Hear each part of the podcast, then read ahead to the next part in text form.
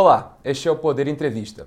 Eu sou Nicolas Chores, repórter do Poder 360, e vou entrevistar a senadora Soraya Tronic, do União Brasil de Mato Grosso do Sul, que é candidata à presidência da República. Soraya Vieira Tronic tem 49 anos. Nasceu em Dourados, Mato Grosso do Sul. É advogada e empresária com negócios no ramo de motéis. Em 2018, filiada ao PSL, antigo partido do presidente Jair Bolsonaro, ficou em segundo lugar na disputa ao Senado e foi eleita para seu primeiro e até agora único mandato público. Agora, filiada à União Brasil, disputará a eleição presidencial. Candidata, obrigado por ter vindo e aceitado o nosso convite. Obrigada, Nicolas. Eu que agradeço pela oportunidade. Agradeço também a todos os web espectadores que assistem a este programa. Esta entrevista está sendo gravada no estúdio do Poder 360, em Brasília, em 9 de agosto de 2022. Para ficar sempre bem informado, inscreva-se no canal do Poder 360, ative as notificações e não perca nenhuma informação relevante. Candidata, como mencionei no texto de abertura, a senhora conseguiu ser eleita em 2018 colada no nome nas bandeiras de Jair Bolsonaro, inclusive filiada ao então partido dele, o extinto PSL, cuja fusão com o DEM deu origem à União Brasil. Mais ou menos desde a CPI da Covid em 2021, a senhora vem assumindo um tom cada vez mais crítico ao presidente. Eu pergunto, a senhora se arrepende de ter votado em Bolsonaro? Nicolas, para começar, bandeiras e princípios não têm donos. Né? Todo mundo pode abraçar. As bandeiras que nos elegeram lá em 2018 são as bandeiras anticorrupção, mercado liberal, conservador nos costumes, enfim. Eu permaneço no mesmo partido, que hoje é a fusão do DEM com o PSL. Eu permaneço no mesmo lugar e permaneço votando religiosamente, com muita fidelidade às bandeiras que me elegeram. Portanto, eu sigo a minha vida com bastante independência, respeito se alguém abandonou as bandeiras. Portanto, a pergunta é essa: eu, eu estou no mesmo lugar, não abandonei absolutamente ninguém. E até então é, era líder do governo no Congresso Nacional. Pedi, a, agradeci a cadeira que me foi dada, mas até agora sequer tiraram meu nome. Meu líder não tirou ainda, mas eu sempre colaborei muito com aquelas bandeiras que beneficiam o Brasil. Sempre votei a favor. É lógico que se a gente vive numa democracia e dentro do nosso time eu não concordo com isso ou aquilo, você pode ter certeza, eu vou discordar e vou me posicionar e assim eu me mantive durante todo esse tempo. Ainda nesse tema, quais dessas bandeiras de 2018 vão ter mais destaque na sua candidatura presidencial e pergunto também se alguma delas vai ser revista de alguma forma, pode aparecer numa versão modificada na campanha. Olha, economia liberal é de extrema importância para nós. Nós entendemos que hoje, naquele tempo, em 2018, nós tínhamos algo bastante polarizado também, essa questão de direita e de esquerda. E hoje o que a gente vê é que o Brasil enfrenta um problema que não interessa à direita ou à esquerda ou ao centro, interessa a todos os brasileiros, que é o problema econômico. Portanto, esta bandeira da economia liberal, eu me mantenho absolutamente firme com ela, a bandeira anticorrupção, a bandeira conservadora, e digo conservadora na questão das instituições, porque o conservadorismo respeita as instituições já pré-estabelecidas. Algo que mudou um pouco, e, e aí eu, eu, eu dou a mão para a palmatória, só que eu entendo que foi uma evolução nossa. Quando a gente fala em liberdade econômica, tem gente que pensa que, que a gente traz esses conceitos muito fixos de sermos Estado mínimo e não ter nada no social. Não é assim. A gente tem um liberalismo, a gente desenvolveu e raciocinou em cima de um liberalismo com, com responsabilidade social. No meio de pessoas passando fome, na fila do osso, eu não posso simplesmente pensar em liberar, assim, em, em não ter nenhum pingo de intervenção ou não. Nós precisamos olhar para as pessoas. Então, neste aspecto, eu, Soraya, é, flexibilizei bastante e votei favoravelmente mas, de qualquer sorte, a gente mantém o DNA. Só para esclarecer, favoravelmente, por exemplo, a esse a último pacote de benefícios Exato. do governo federal. Votei. Com dor no coração, mas é porque ele era temporário, então eu fiz isso, porque em relação à fome não adianta você, não tem nem mercado se não tem gente. Gente passando fome não dá. Aí, aí é covardia, né? E é o que tem feito conosco, muita covardia. Mas eu mantenho esse DNA do próprio PSL, que o PSL antigo era Partido Social Liberal. Por mais que seja liberal na economia, mantém-se com mantém um olhar no social. Uma das suas principais propostas, se não for a principal proposta na economia, é a reforma tributária do Imposto Único Federal, foi elaborada pelo seu candidato a vice, o economista Marcos Sintra, ex-secretário da Receita Federal. Como convencer os eleitores de que esse imposto, que cobra uma alíquota de 1,8%, tanto é, de quem faz e de quem recebe pagamentos, não é uma nova CPMF? De forma nenhuma não é uma CPMF. A CPMF lá atrás, quando ela veio, ela foi mais um imposto. Ela não substituiu nenhum outro imposto, ela agregou. E a forma de cobrança pode ser a mesma, porém, o Imposto Único Federal condensa 11 impostos federais, retirando imposto de renda, por exemplo, imposto de importação e de exportação, que são reguladores de mercado. Mas nós temos dentro desse rol 11 impostos que serão substituídos por um. E aí você vê, dentro de uma carga tributária de 30% mais ou menos, nós vamos pagar na entrada, no pagamento no, no, e no recebimento 3,8% no máximo. Porque há cálculos que nós ainda estamos fazendo e ninguém melhor para ser meu vice do que o professor Mar Marco Sintra, que é o pai do Imposto Único Federal, cuja bandeira foi encampada pelo presidente, deputado Luciano Bivar. Então, ele já vem trabalhando nessa história do imposto único federal há muito tempo. Nós já fizemos todos os cálculos que vocês imaginarem. E, e, além de tudo, é um imposto digital, no tempo em que outros economistas estão falando em cobrança analógica ou por declaração. Com o Imposto Único Federal, nós vamos evitar essa sonegação absurda e vamos aumentar a base é, de, arrecadadora, dos pagadores de impostos. Portanto, vai ser o imposto mais justo e um imposto que não onera tanto no consumo. É, vai ser uma verdadeira revolução. É a proposta que nós estamos colocando, uma proposta concreta, uma proposta possível de se fazer, simples para se fazer. E aí tem muita gente contra, porque vai acabar com a sonegação. Mas enfim, nós vamos é, implantar. A senhora é de Mato Grosso do Sul, um dos dez estados que tem o maior valor anual de produção agropecuária no país, falando sobre a importância do agro para a economia e também para as eleições, como se sobressair em um setor que votou em peso em Bolsonaro em 2018, agora é cobiçado por Lula e diante também da concorrência da sua conterrânea, a candidata Simone Tebet do MDB. O, o que eu fui, o que eu sempre é, defendi e vou continuar defendendo. Sou membro da FPA, fui presidente da Comissão de Agricultura e Reforma Agrária do Senado Federal e entendo que este é um setor da economia de extrema importância. Agora, alguém tem que explicar por que, que o país, que é o celeiro do mundo, não consegue alimentar mais de 30 milhões de brasileiros. Isso é inaceitável. É inaceitável ver pessoas na fila do osso. Então, alguém tem que explicar essa equação que não bate. E mais, muita gente do setor do agro conversa comigo e fala: ah, tá tudo bem, o Brasil tá bem. E eu digo a eles, para alguns, né? Porque tem uns que reclamam. Uhum.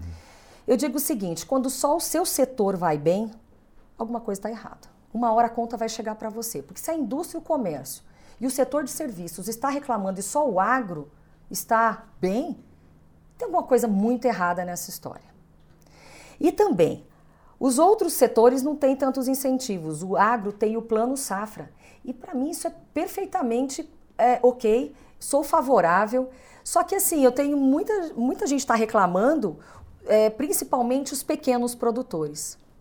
Algo que eu tenho batido na tecla, que é a venda casada, quando você vai conseguir um empréstimo para o seu agronegócio. Venda casada no Banco do Brasil. Eu tenho recebo reclamação quase que diariamente. Olha, não, é, tentam alguns gerentes tentam casar com a compra de um consórcio, de um seguro de vida, eles têm metas. Ou seja, Esse só tipo para esclarecer para os nossos espectadores, o produtor agropecuário vai buscar um crédito para a sua produção Exato. e os gerentes tentam forçar outros produtos do banco como condição para conceder aquele crédito. Não todos, alguns, mas a gente recebe esse tipo de, de denúncia. Então, não são todos os produtores rurais que estão contentes, tem muita gente devendo. Lá em Dourados mesmo, é, tivemos um problema muito sério de, de seca enfim, teve gente que não consegui, conseguiu colher a contento e está numa situação bem difícil, bem desfavorável. Portanto, não é essa maravilha toda que pregam. Eu acredito que as pessoas conscientes precisam agora parar para analisar. Estamos em tempo de campanha, a campanha nem começou, mas é, não é, não é este mundo maravilhoso dentro do, dentro do agro que plantam que é a realidade. Que proposta a senhora teria para enfrentar esse problema?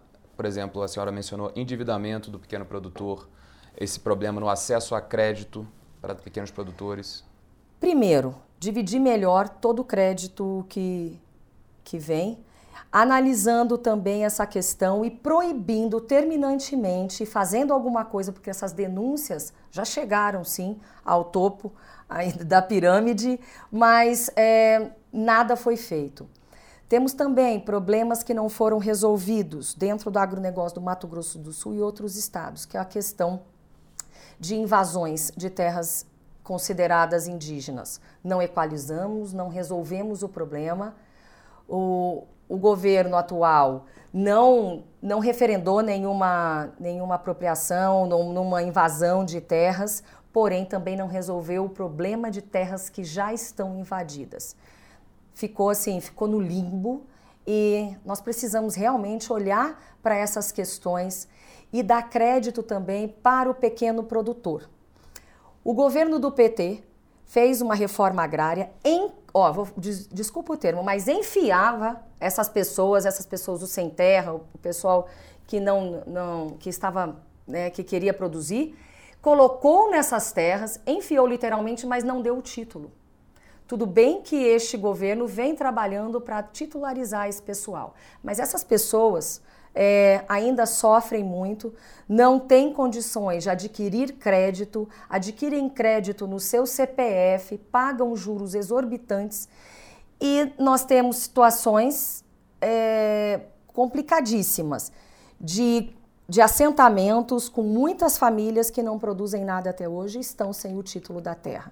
Precisamos incentivar cooperativas, investir, como que eu estou fazendo em Miranda, junto ao Instituto Federal. São 60 famílias assentadas no assentamento Bandeirantes, onde nós colocamos, eu coloquei é, uma emenda parlamentar e o Instituto Federal está plantando, implantando é, a criação de peixes e hidroponia para levar renda para esse pessoal. Então, tem muita coisa ainda para ser feita. Atualmente existem mais de 670 mil caçadores, atiradores desportivos e colecionadores de armas, os chamados CACs, registrados no país. O número supera, por exemplo, o de policiais militares na ativa. A senhora considera que o crescimento exponencial da população armada durante o governo Bolsonaro é um acerto? Eu votei, eu sempre tive uma das bandeiras minhas, era do, do armamento para autodefesa.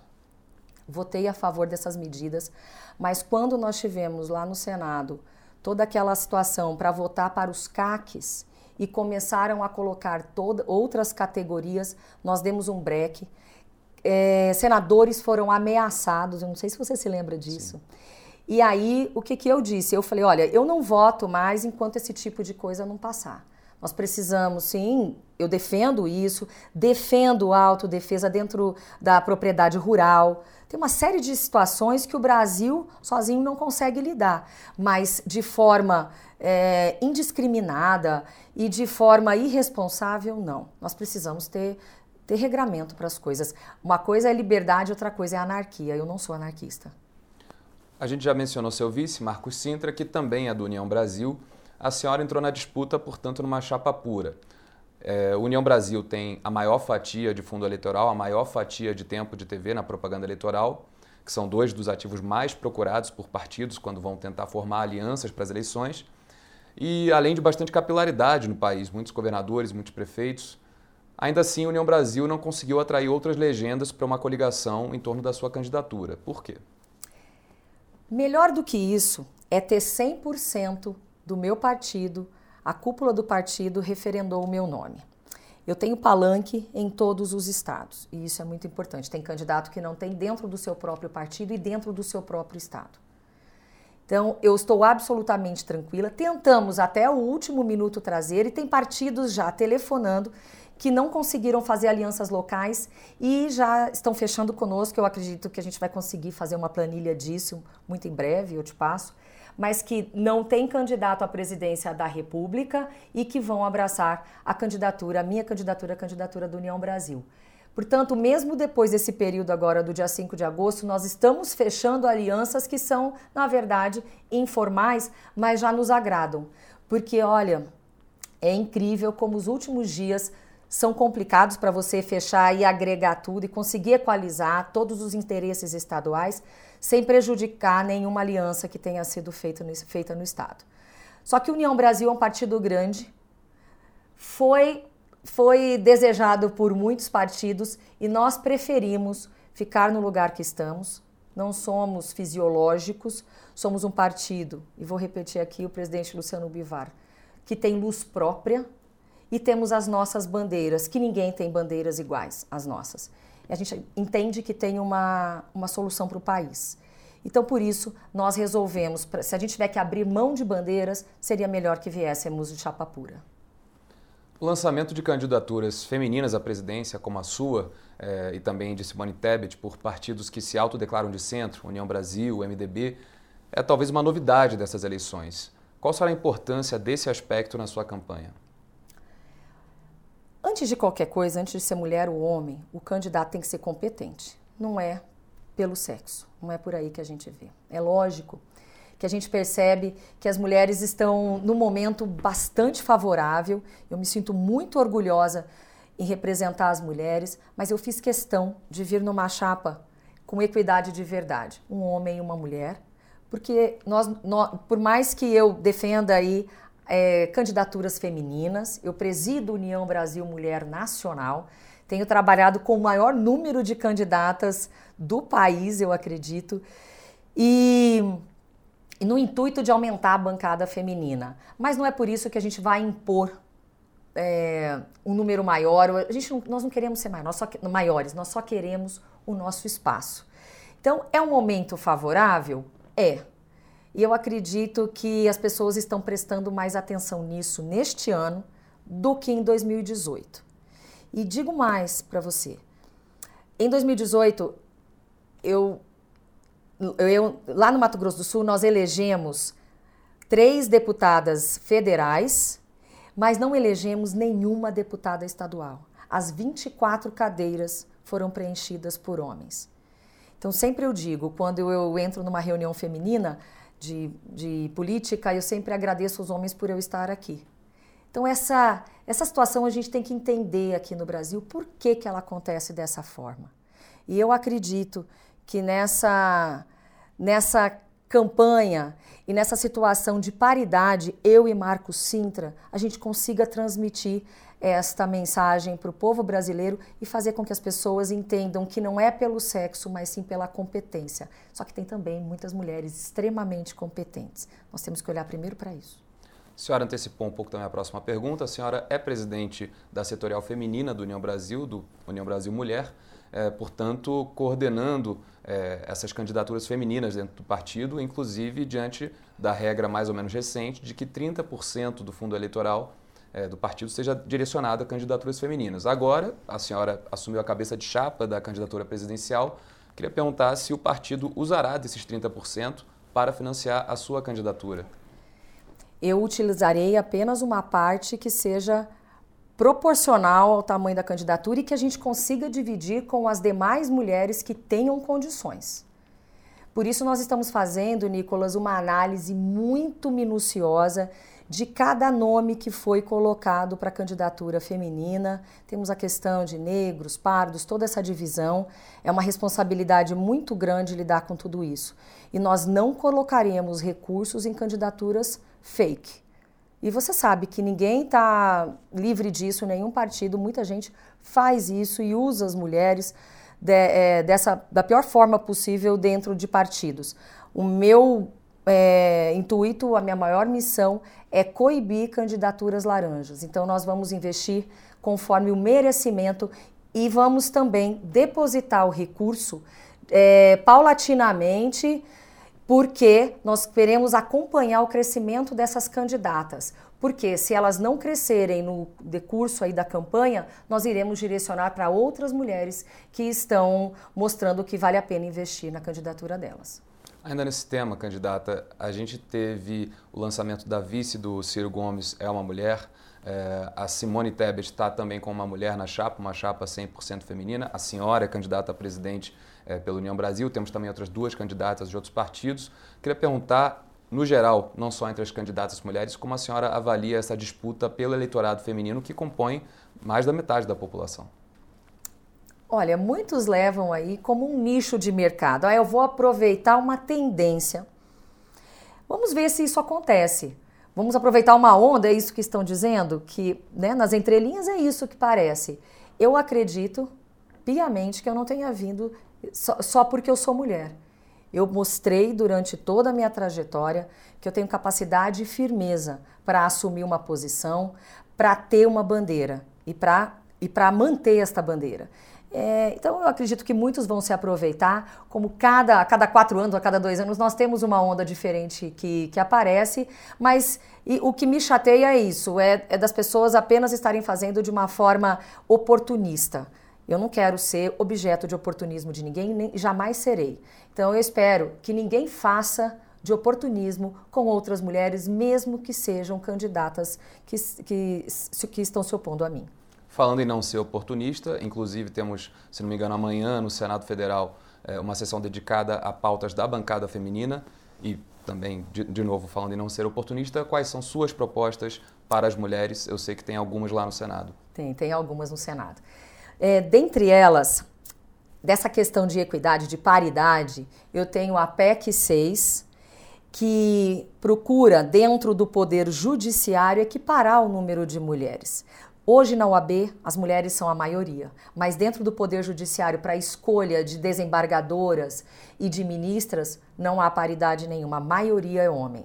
Então, na PEC 6, as listas sextuplas do quinto constitucional, tanto do Ministério Público quanto da OAB, é, devem ser paritárias a cada, a cada duas, duas listas masculinas compostas de homens ou de mulheres pode ser mesmo que seja paritária, uma deverá ser composta exclusivamente por mulheres. Isso aí será um grande avanço, porque é muito fácil é, outro poder vir dizer que a paridade tem que ocorrer dentro do legislativo, mas não há paridade no poder executivo e não há paridade no poder judiciário. Então que a paridade seja para todos. Por isso é que a gente vem numa, numa, numa chapa paritária. Outra bandeira minha a gente estava falando de autodefesa, da questão do armamento. Eu tenho um projeto de lei de armas não letais ou menos letais, tá? Que visa é, facilitar o acesso a spray de pimenta, aquela espuma para que, que você pode um, um jato de espuma, é, armas de eletrochoque, esse tipo de coisa que permite que as vítimas tenham uma maior condição de se salvar sem prejudicar. Nesse momento que a gente está vivendo essa questão, eu acredito que na autodefesa com uma arma não letal é mais fácil para você buscar socorro. É, tem um outro projeto também que visa ajudar as mulheres em defesa pessoal em cidades que tenham mais de 50 mil habitantes que, que possam dar aulas de graça de autodefesa para essas mulheres, para as vítimas de, de violência doméstica ou, ou que qualquer mulher que queira, né, qualquer pessoa que esteja numa situação mais vulnerável, possa ter acesso a uma autodefesa. Aquela procuradora, esqueci o município que foi, que ela Acho que foi na cidade de São Paulo, se eu não me engano. Foi Minas. Que filmaram. que filmaram. Um... O, ela era chefe, né? O, e o procurador a agrediu.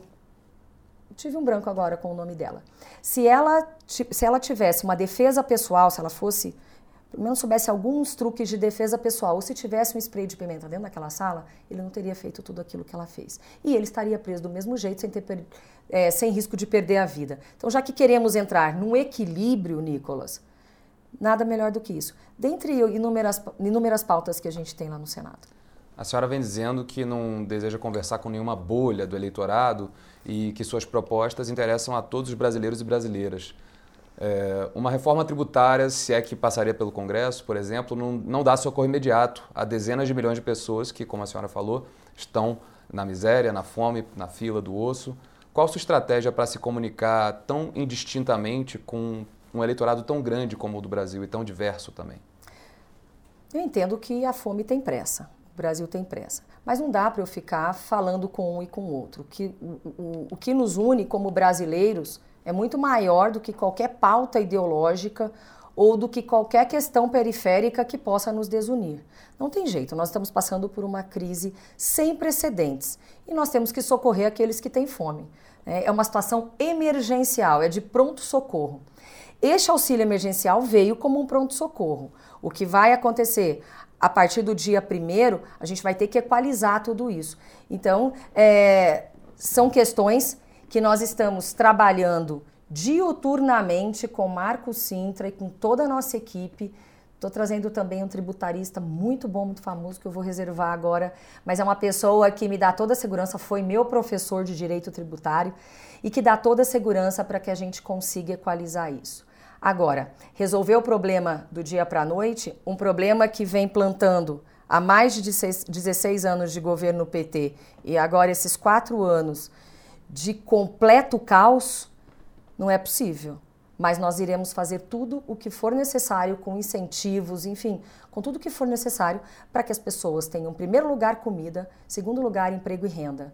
E ajudar o Brasil a produzir. Eu digo que eu sou a candidata do Brasil que produz. A senhora falou, pelo jeito, ainda a, a sua equipe ainda está fazendo estudos sobre a viabilidade é, de manter, diminuir, aumentar benefícios, mas eu preciso fazer uma pergunta bem direta. Em um eventual governo Soraya Tronic, o Auxílio Brasil de 600 reais permanece?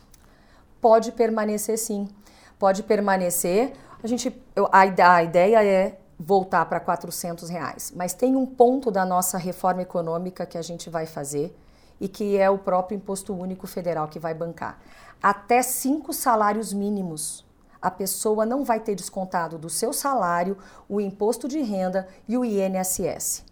Este valor vai vir para o bolso do trabalhador. Então a pessoa vai sentir como se ela tivesse tido um aumento que é muito maior, dependendo do caso, do que os 600 reais. No caso de seis salários, salários mínimos, vai dar em torno de 1.300 reais. Os números mudam dia a dia, a gente analisa de várias formas e dentro do Imposto Único Federal, quando você disse sobre a alíquota de 1,8, daria 3,6, ela pode chegar até a 3,2 no total.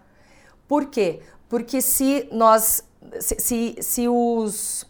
Se essas, essa faixa que recebe até cinco salários mínimos não tiver essa isenção, este valor do, da alíquota será diminuída. Porém, a proposta de isentar este trabalhador que ganha até cinco salários mínimos do imposto de renda e do INSS vai ser uma injeção na economia tremenda e vai aquecer o mercado e vai colocar dinheiro no bolso do trabalhador e vai encher o carrinho já com muita rapidez. E um governo com poder com bancada e, e tudo mais que um governo tem o poder de fazer e articular é, consegue fazer isso rapidamente. Portanto, as medidas serão emergenciais até que se consiga colocar em prática o Imposto Único Federal com essa isenção de quem recebe até cinco salários mínimos.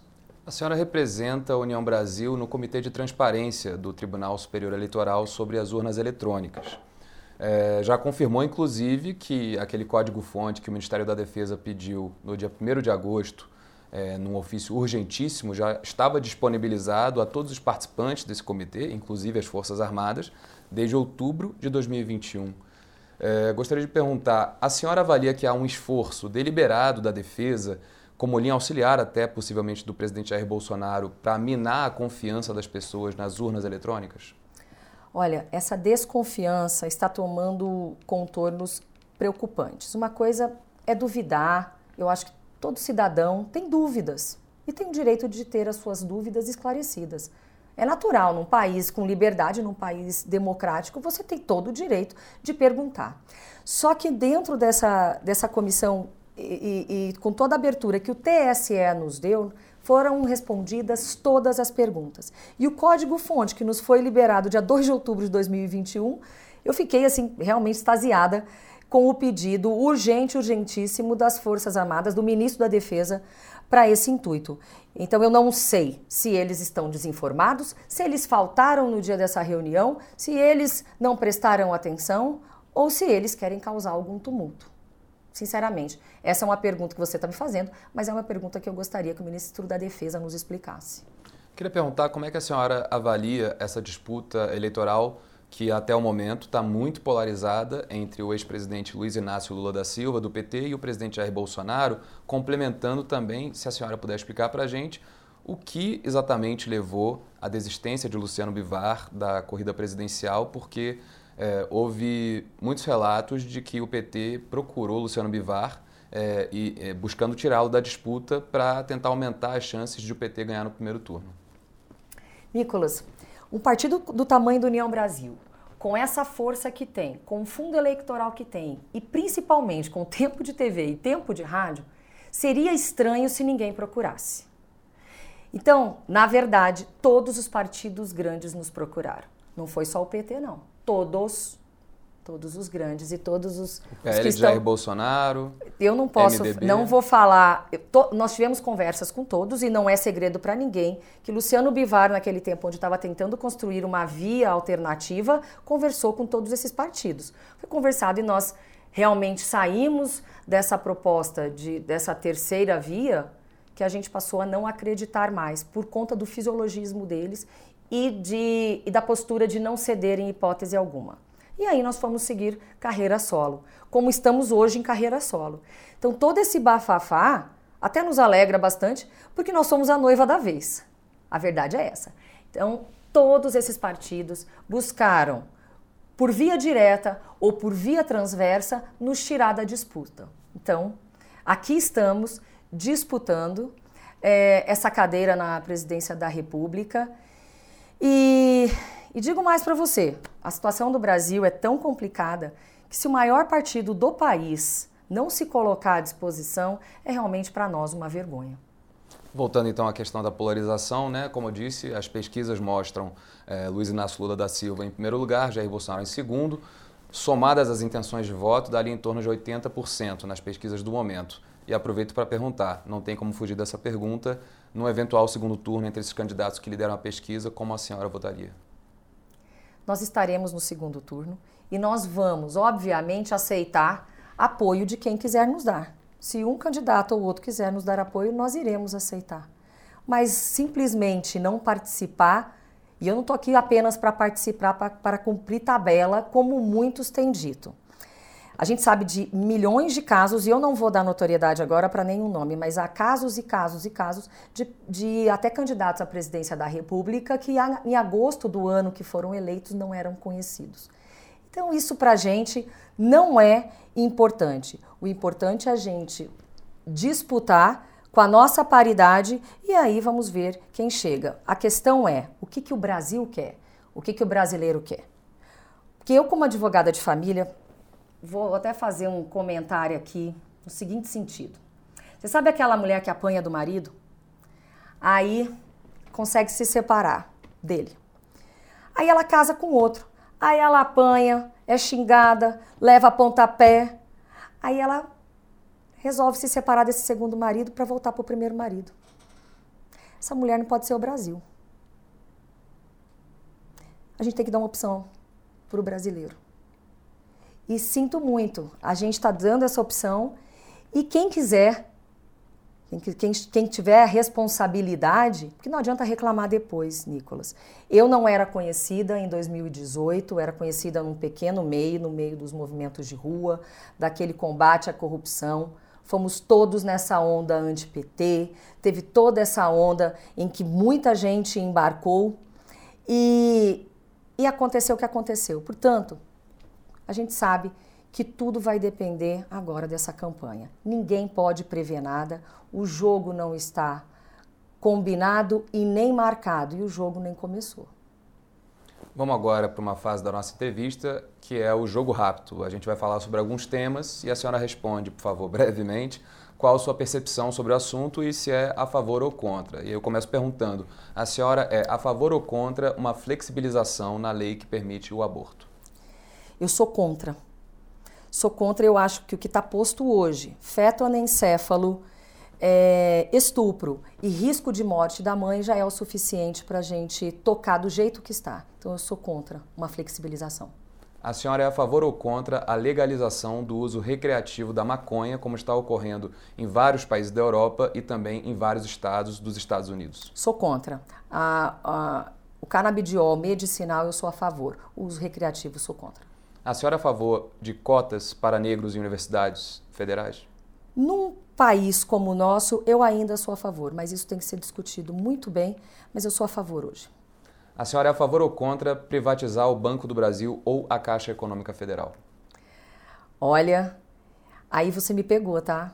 Me pegou mesmo. Tem muita coisa que, que não me deixa contente com o Banco do Brasil e com a Caixa Econômica Federal. Um exemplo da Caixa Econômica é o FGTS, é, que eles não devolvem no mesmo valor que deveriam devolver, e que a gente tem um, uma poupança forçada Tá? Para mim, teríamos que ter, em relação a isso, uma possibilidade de colocar o nosso FGTS, já que é obrigatório, em outros bancos e que pudéssemos ter portabilidade. Algumas questões eu gostaria de discutir com o Banco do Brasil, como foi o que eu disse sobre o agro, é, inclusive sobre é, BNDES, todas, todas essas questões, os critérios para a distribuição desses recursos e desses financiamentos. Eu sou contra uma série de coisas que tem ali dentro, mas isso não significa que eu queira, que eu seja a favor ou contra privatização.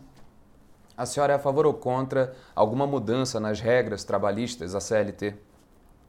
Eu, para mim, está ok o que está acontecendo hoje. Eu só acredito que quem faz uma aventura jurídica que que é o caso de né, que foi o STF deixou de cobrar verbas de sucumbência daqueles aventureiros. Para mim isso tem que voltar.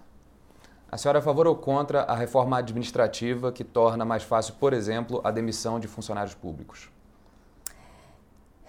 Temos que discutir bastante isso, porém, eu sou a favor de uma reforma administrativa consciente e que respeite aqueles concursados de hoje, mas que cobre deles um desempenho.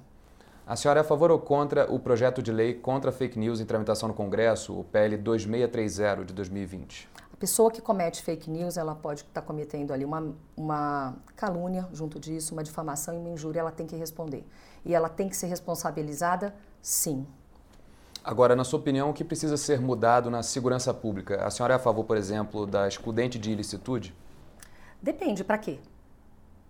Excludente de ilicitude para quê? Em, mas Policiais que, que, matam em serviço, né? Depende, depende. Eu acho que ele tem que responder processo administrativo. Se não foi, não dá para você ser a favor ou contra sem analisar o caso concreto. É muito difícil dizer isso, muito mesmo. Mas dentro da, da segurança pública, sou a favor, por exemplo, e hoje eu coloquei, acrescentei no plano de governo a independência da Polícia Federal e que o diretor-geral tenha mandato de dois em dois anos, não coincidente com o do presidente da República. Agora, uma excludente de ilicitude, eu, a gente precisa analisar caso a caso. Pergunta final. Sobre o meio ambiente, como promover a preservação e, ao mesmo tempo, o desenvolvimento da Amazônia? Extremamente importante essa pergunta sua, Nicolas, principalmente quando a gente vê que toda a região norte é obrigada a preservar a Amazônia, mas não consegue se desenvolver. O desenvolvimento tem que ser sustentável e nós estamos trabalhando num plano de governo que traga isso. A Samanta está cuidando disso para nós, que é uma escritora, e, e nós temos que trabalhar e incentivar toda essa região norte todo, todo o nosso agro para que o desenvolvimento seja sustentável. Mas uma coisa não pode andar sem a outra. O Brasil já dá exemplo, sim. Tem produtores rurais que fazem um desenvolvimento exemplar. O Brasil tem aumentado a sua produção sem aumentar a extensão de terra produzida. E isso a gente tem que cantar sim para os quatro cantos do mundo mas temos que continuar na evolução desse processo e, principalmente, não deixar a míngua o pessoal da região norte, que é obrigado a preservar 80% das terras, produzir apenas em 20% e tem que arcar sozinho com tudo isso nas costas. Então, isso é algo que a gente não resolve da noite para o dia. Tem que ter muita consciência, muita parcimônia, muita razoabilidade, mas sempre pensando no desenvolvimento sustentável. Chega ao final esta edição do Poder Entrevista. Em nome do jornal digital Poder 360, eu agradeço a senadora Soraya Tronic e agradeço também a todos os web espectadores que assistiram a este programa. Esta entrevista foi gravada no estúdio do Poder 360, em Brasília, em 9 de agosto de 2022. Para ficar sempre bem informado, inscreva-se no canal do Poder 360, ative as notificações e não perca nenhuma informação relevante. Muito obrigado, senadora. Obrigada, Nicolas. Obrigada ao Poder 360. Obrigada pela oportunidade de poder trazer a nossa verdade e as nossas propostas. É importante que o Brasil tenha, sim, uma alternativa, uma alternativa consciente, viável e, e, acima de tudo, que não está pensando em si, mas está pensando no país. Obrigada. Muito obrigado e até a próxima.